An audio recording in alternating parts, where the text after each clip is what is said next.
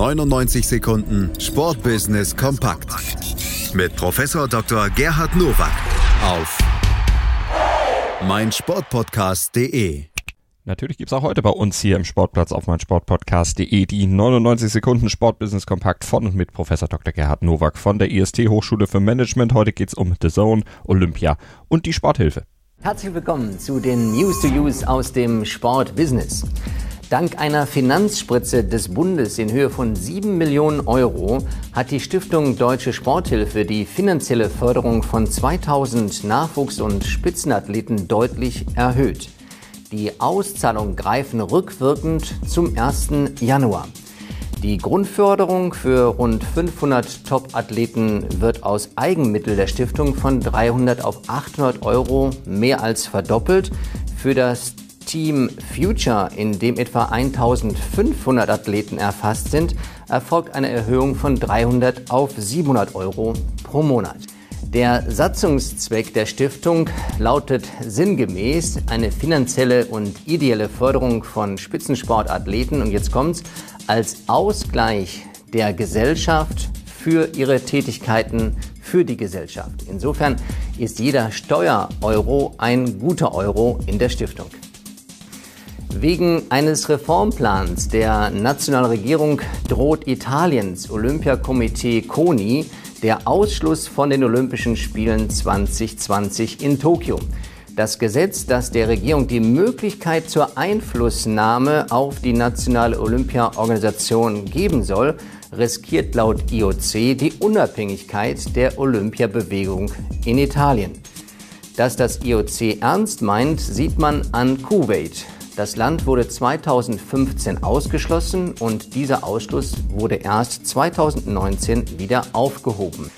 Die Nachricht hinter der Nachricht ist nicht nur das Riskieren der Teilnahme an den Olympischen Spielen 2020, sondern möglicherweise bekommt das IOC selber ein Problem, denn konsequenterweise müsste man Italien mit der Bewerbung und der zugesagten Ausrichtung der Olympischen Spiele 2026 in Mailand wieder zurückziehen.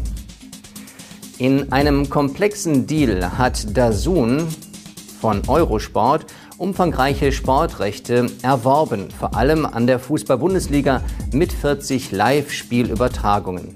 Gleichzeitig werden bei Dazun demnächst die beiden Sender Eurosport 1 und 2 zu empfangen sein. Damit können Dazun-Abonnenten künftig noch mehr Sport sehen, also auch wichtige Tennisturniere, die Tour de France und die Olympischen Spiele. Nach eigenen Angaben zeigt niemand mehr Live-Sport als Dazun.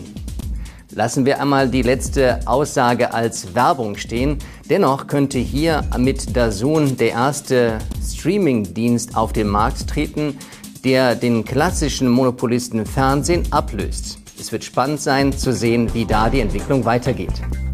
Das waren sie, die News to Use für diese Woche. Ich wünsche Ihnen gutes Sportbusiness.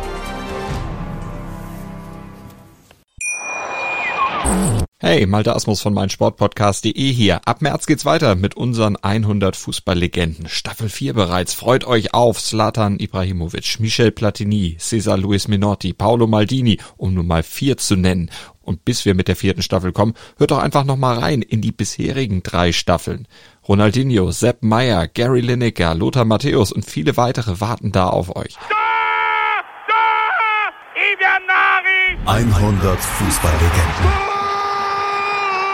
Jetzt. Überall, wo es Podcasts gibt.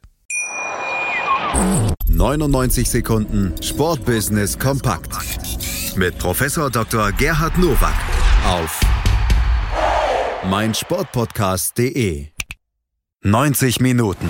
Zwei Teams. Pure Emotion. Es geht wieder los. Die Fußball-Bundesliga auf meinsportpodcast.de.